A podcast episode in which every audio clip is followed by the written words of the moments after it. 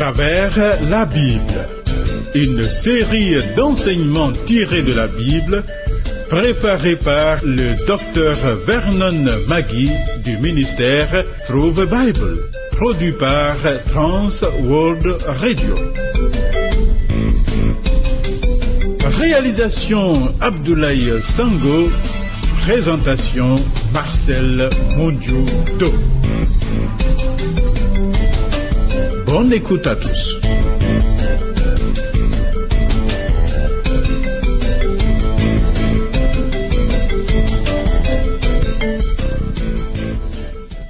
L'Éternel a de la bonté pour qui espère en lui, pour l'âme qui le cherche. Oh, il est bon d'attendre en silence le secours de l'Éternel. Il est mon partage. C'est pourquoi j'espère en lui. Thierry Rodriguez Dibi, qui m'assiste, est à la prise de son. Merci pour ta fidélité à ce rendez-vous. Le programme à travers la Bible que nous suivons est le 88e. Puisque la parole de Dieu appelle à la réflexion, étonne, pousse à une prise de conscience et de décision, sens-toi libre de poser toutes les questions à propos de ces études. Voici nos points de contact.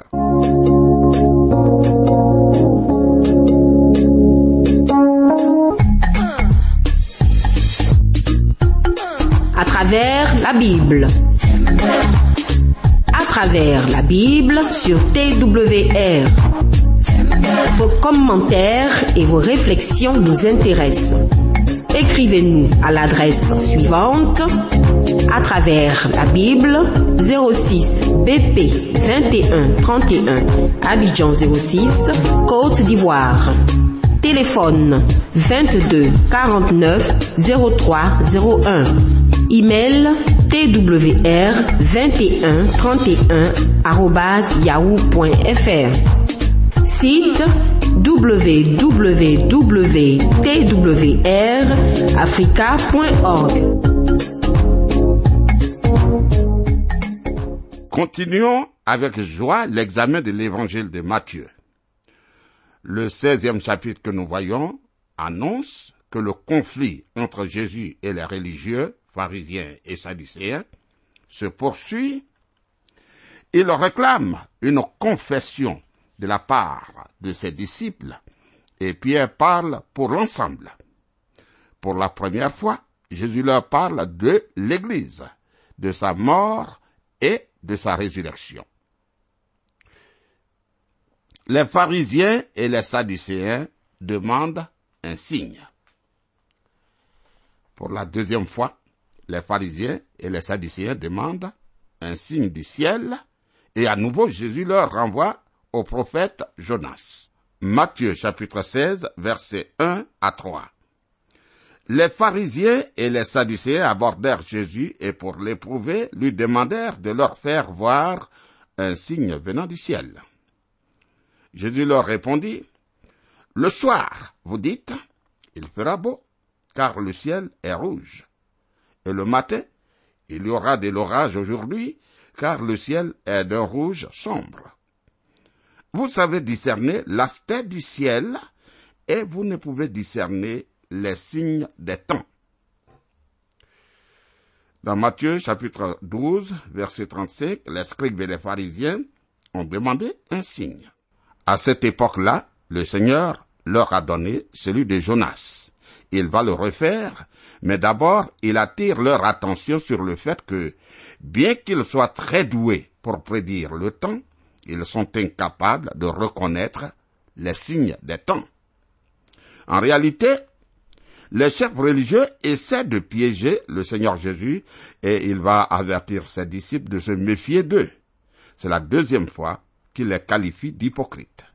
Matthieu 16, verset 4. Une génération méchante et adultère demande un miracle. Il ne lui sera donné d'autre miracle que celui de Jonas. Puis il les quitta et s'en alla. Le Seigneur leur avait donné de nombreux signes, mais ils ont refusé de les accepter. Pour la deuxième fois, il annonce le signe de Jonas. Au chapitre 12, verset 40, il avait dit, Car, de même que Jonas fut trois jours et trois nuits dans le ventre d'un grand poisson, de même le Fils de l'homme sera trois jours et trois nuits dans le sein de la terre. Ces pharisiens et ces sadducéens ne vont pas accepter ce signe-là. Dans ce chapitre, nous allons voir trois points de vue sur Jésus. Les pharisiens et les sadducéens le considèrent comme un imposteur et ne croient pas qu'il est le Messie. Deux, la foule pense qu'il est soit Jean-Baptiste, soit Élie, soit Jérémie ou un autre prophète. Il s'agit d'un compliment, même s'ils étaient dans l'erreur. Ses disciples nous présentent le troisième point de vue. Ils croient que Jésus est le Messie, le Christ, le Fils du Dieu vivant.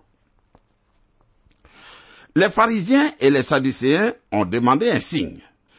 Jésus leur dit qu'aucun autre signe que celui de Jonas ne leur serait accordé. Puis il les quitte et s'en alla. Son action comporte un aspect définitif lorsqu'il leur tourne le dos et s'en va. Puis il avertit ses disciples du levain des chefs religieux. Jésus avertit ses disciples. Matthieu chapitre 16, versets 5 à 7. Les disciples, en passant à l'autre bord, avaient oublié de prendre des pains. Jésus leur dit, Gardez-vous avec soin du levain des pharisiens et des sadducéens. Les disciples raisonnaient en eux-mêmes et disaient, C'est parce que nous n'avons pas pris du pain. Vois-tu, souvent, l'on est hors sujet complètement. Dans Matthieu 13, nous avons appris que le levain est toujours un symbole du mal, jamais du bien. Le Seigneur le confirme quand il dit de se méfier du levain. Évidemment.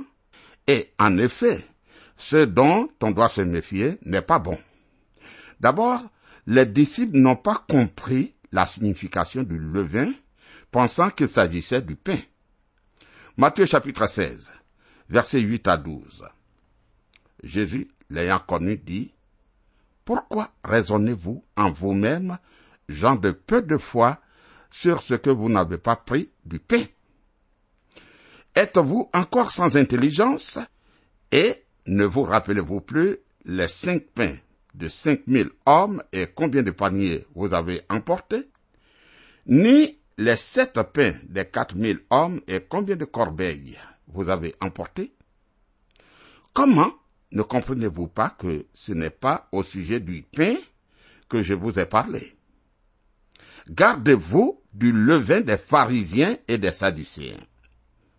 Alors, ils comprirent que ce n'était pas du levain du pain qu'il avait dit de se garder, mais de l'enseignement des pharisiens et des sadducéens.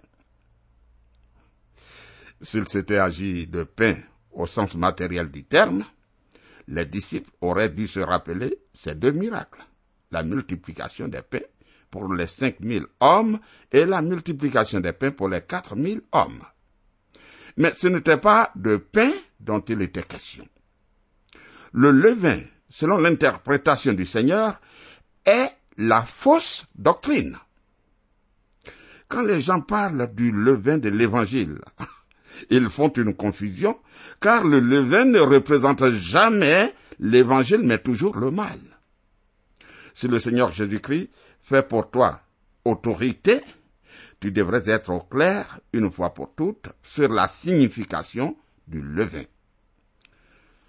Alors, Jésus exige que les disciples se prononcent sur son identité. Matthieu, chapitre 13, verset 13. Jésus étant arrivé dans le territoire de Césarée de Philippe, demanda à ses disciples, Qui dit-on que je suis, moi, le Fils de l'homme? Ah, Si tu regardes une carte, tu y découvriras trois Césarées. Césarée de Philippe est située au nord de la mer de Galilée. Le Seigneur Jésus se trouve ici au nord, et il va se diriger vers Jérusalem et la croix.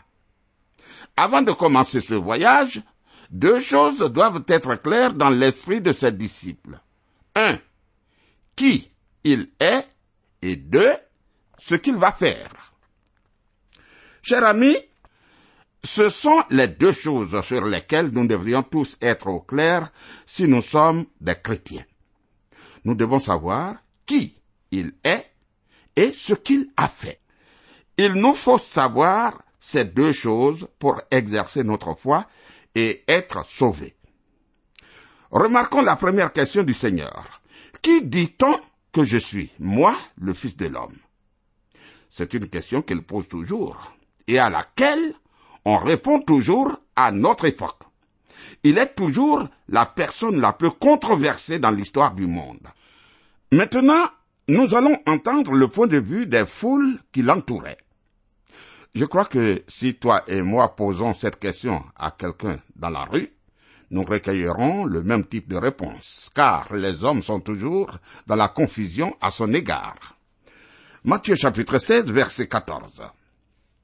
Ils répondirent, les uns disent que tu es Jean-Baptiste, les autres Élie, les autres Jérémie, ou l'un des prophètes.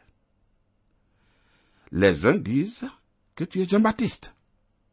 Jean-Baptiste était un grand homme. Et les hommes le reconnaissaient comme tel. À notre époque, beaucoup disent que Jésus était un grand maître. Certains disaient que Jésus était Élie. Élie. Élie était certes un personnage important, et certains affirment de nos jours que Jésus était un grand homme. Les autres, Jérémie. Jérémie était le prophète qui pleurait et les hommes voyaient pleurer notre Seigneur. Les foules lui ont fait l'honneur de le désigner comme un grand prophète. Ou l'un des prophètes. Je suppose qu'il y avait une diversité de points de vue concernant quel prophète il était. Voici les points de vue du commun des mortels à l'époque. L'un de mes amis, un jeune prédicateur, m'a entendu parler de ce sujet. Puis, il s'est rendu dans la rue et a posé la question concernant Jésus-Christ à des passants. Il a obtenu toutes sortes de réponses. Oui. Selon certains, il est le plus grand maître qui avait existé. Une autre personne a affirmé que c'était un fondateur des religions. Une autre encore avait le sentiment que Jésus était un homme bon. Enfin, pour d'autres, il se classait parmi les personnages historiques célèbres. Seulement l'un des prophètes.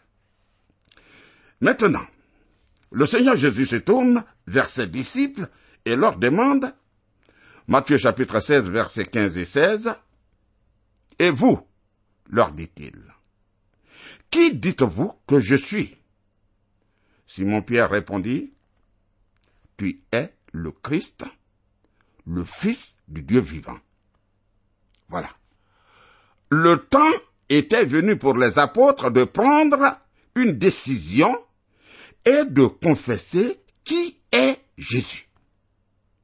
Simon-Pierre est bien sûr le porte-parole du groupe. Il dit, Tu es le Christ, ce qui signifie le Messie loin, celui qui avait été annoncé dans l'Ancien Testament.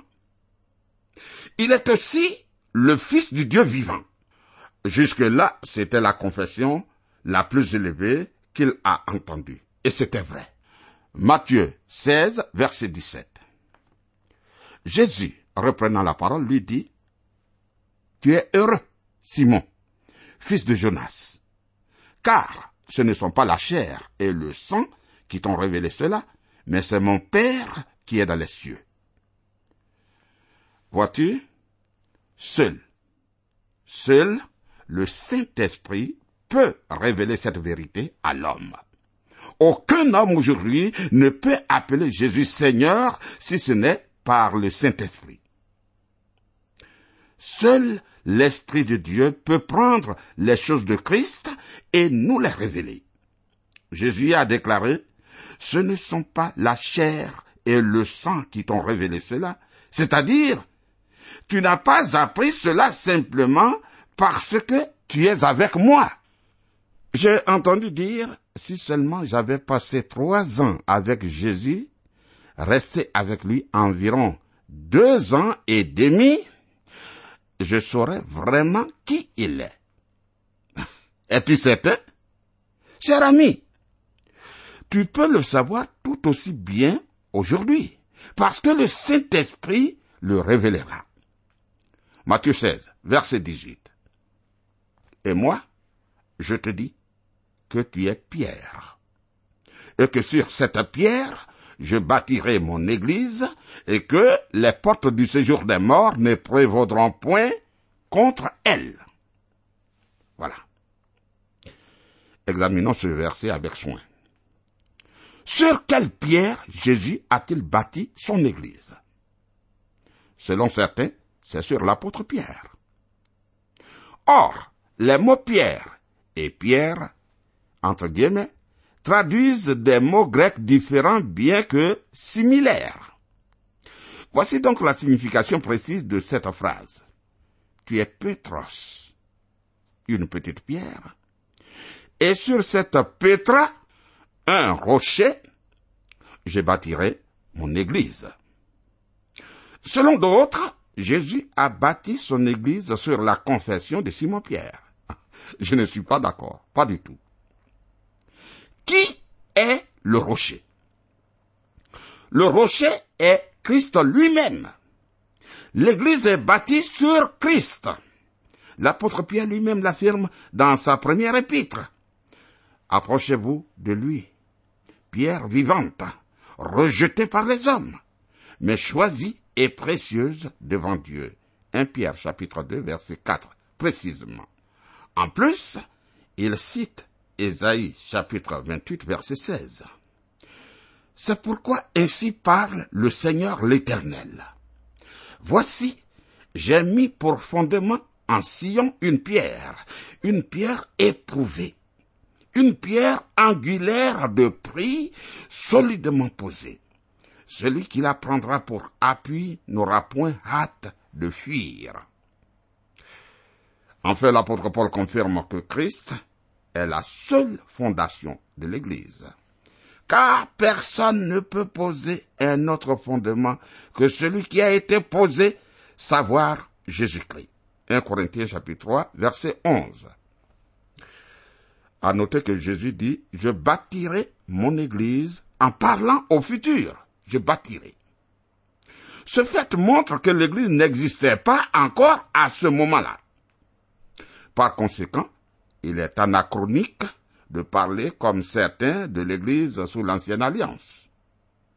En réalité, l'église ne pouvait exister avant la mort, la résurrection et l'ascension de Jésus et l'envoi du Saint-Esprit. Oui. L'expression les portes du séjour des morts se réfère au mot grec Hades, l'équivalent de Sheol dans l'Ancien Testament. La mort ne prévaudra pas contre l'Église du Christ, car le jour viendra où le Seigneur lui-même descendra du ciel avec la voix d'un archange et le son d'une trompette, et les morts en Christ ressusciteront. Matthieu chapitre 16 verset 19 je te donnerai les clés du royaume des cieux. Ce que tu liras sur la terre sera lié dans les cieux, et ce que tu délieras sur la terre sera délié dans les cieux. Que signifient les clés du royaume des cieux Les clés étaient le signe d'autorité des scribes qui interprétaient les Écritures pour le peuple. Vois Néhémie chapitre 8 verset 2 à 8. Aujourd'hui, tous les enfants de Dieu possèdent les Écritures. Si nous donnons la parole de Dieu, nous délions des pécheurs. Si nous la retenons, ben, nous les lions. À qui appartiennent les clés du royaume des cieux Dans d'autres textes, la promesse donnée ici à Pierre a été donnée aussi aux autres disciples. Et pour cela, aujourd'hui, aucun individu ne possède les clés de façon exclusive. Nous avons tous ce privilège et cette responsabilité immense, toi et moi. Matthieu chapitre 16 verset 20. Alors il leur recommanda aux disciples de ne dire à personne qu'il était le Christ. Le Seigneur a fait cette recommandation car le seul fait de savoir que Jésus est le Messie ne sert à rien si quelqu'un ne comprend pas quelle est la véritable mission du Messie et s'il ne se confie pas en lui pour son salut. Jésus annonce sa mort et sa résurrection. À présent, il annonce pour la première fois à ses disciples sa mort et sa résurrection. C'était environ six mois avant l'événement. Pourquoi a-t-il attendu si longtemps avant de faire une déclaration aussi importante? Ses disciples n'y étaient pas préparés même à ce stade à en juger par leur réaction. Jésus a répété cinq fois qu'il se rendait à Jérusalem pour mourir. Matthieu chapitre 17 verset 12, 17 verset 22 et 23, 20 verset 18 et 19, 20 verset 28. Malgré cette instruction intensive, les disciples n'en ont pas compris la signification avant que Jésus ne soit ressuscité. Matthieu chapitre 16 verset 21. Dès lors, Jésus commença à faire connaître à ses disciples qu'il fallait qu'il allât à Jérusalem, qu'il souffrit beaucoup de la part des anciens, des principaux sacrificateurs et des scribes, qu'il fut mis à mort et qu'il ressuscita le troisième jour. Ah, voici ce que le Seigneur Jésus a accompli pour nous. Voici le message de l'Évangile. Christ est mort pour nos péchés selon les Écritures. Il fut enseveli et il est ressuscité. Alléluia. Nous devons comprendre qui est Jésus et ce qu'il a accompli pour nous afin de pouvoir nous confier en lui et être sauvés. Cette vérité n'avait jamais été révélée auparavant, sinon à Nicodème au début du ministère de Jésus dans l'évangile de Jean au chapitre 3, versets 1 à 16. Lisons Matthieu chapitre 16, verset 22. Pierre, l'ayant pris à part, se mit à le reprendre et dit, À Dieu ne plaise, Seigneur, cela ne t'arrivera pas. Pierre lui-même a protesté contre cette révélation en déclarant à Jésus, Tu es le Messie, le Fils de Dieu. Tu ne dois pas, tu ne peux pas être crucifié. Oui. Il est évident qu'à ce stade, il est évident qu'à ce stade, la croix n'avait aucune place dans la pensée des apôtres. Matthieu chapitre 16, verset 23.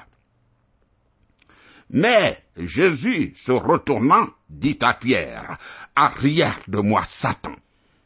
Tu mets en scandale, car tes pensées ne sont pas les pensées de Dieu, mais celles des hommes. La mort expiatoire de Jésus est le seul moyen par lequel nous pouvons être sauvés. Plus tard, l'apôtre Pierre a écrit ces paroles. Lui qui a porté lui-même nos péchés en son corps sur le bois, a fait que mort au péché, nous vivions pour la justice. Lui, par les meurtrissures duquel vous avez été guéris. 1 Pierre, chapitre 2, verset 24, précisément. Entre-temps, une grande transformation avait eu lieu dans sa pensée, car à cette occasion, celui qui, par le Saint-Esprit, venait de confesser sa foi au Fils de Dieu, s'opposait néanmoins à la nécessité de la croix, car sur ce point, il était aveuglé par Satan. Matthieu chapitre 16 verset 24. Alors Jésus dit à ses disciples, Si quelqu'un veut venir après moi, qu'il renonce à lui-même, qu'il se charge de sa croix et qu'il me suive. Il ne s'agit pas ici de se refuser quelque chose comme un luxe quelconque, mais, mais de renoncer à soi-même en remettant la direction de sa vie entre les mains de Christ. Si nous voulons suivre Christ, nous devrons nous charger de notre croix. Oui. Matthieu chapitre 16, versets 25 à 28. Car celui qui voudra sauver sa vie la perdra, mais celui qui la perdra à cause de moi la trouvera. Et que servirait-il à un homme de gagner tout le monde s'il perdait son âme?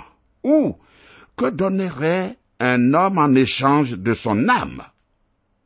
Car le Fils de l'homme doit venir dans la gloire de son Père avec ses anges, et alors il rendra à chacun selon ses œuvres. Je vous le dis en vérité, quelques-uns de ceux qui sont ici ne mourront point qu'ils n'aient vu le Fils de l'homme venir dans son règne. Ah, celui qui ne veut courir aucun risque en devenant un disciple de Jésus-Christ finira par perdre son âme.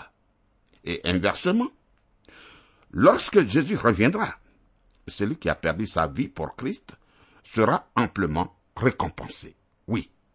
Ami, permets-moi de relire ce texte à partir du moment où il a annoncé sa mort et sa résurrection. Matthieu chapitre 16 à partir du verset 21. Dès lors, Jésus commença à faire connaître à ses disciples qu'il fallait qu'il allât à Jérusalem, qu'il souffrit beaucoup de la part des anciens, des principaux sacrificateurs et des scribes, qu'il fut mis à mort et qu'il ressuscita le troisième jour. Pierre, l'ayant pris à part, se mit à le reprendre et dit, À Dieu ne plaise, Seigneur, cela ne t'arrivera pas. Mais Jésus, se retournant, dit à Pierre, Arrière de moi, Satan. Tu mets en scandale, car tes pensées ne sont pas les pensées de Dieu, mais celles des hommes. Alors Jésus dit à ses disciples, Si quelqu'un veut venir après moi, qu'il renonce à lui-même, qu'il se charge de sa croix, et qu'il me suive. Car celui qui voudra sauver sa vie la perdra, mais celui qui la perdra à cause de moi la retrouvera. Et que servirait-il à un homme de gagner tout le monde s'il perdait son âme? Ou que donnerait un homme en échange de son âme car le Fils de l'homme doit venir dans la gloire de son Père avec ses anges, et alors il leur rendra à chacun selon ses œuvres. Je vous le dis en vérité, quelques-uns de ceux qui sont ici ne mourront point qu'ils n'aient vu le Fils de l'homme venir dans son règne. Voilà, ami, que le Seigneur soit avec toi. Tu peux m'appeler au 05 76 63 02. Le Seigneur est avec nous. À très bientôt.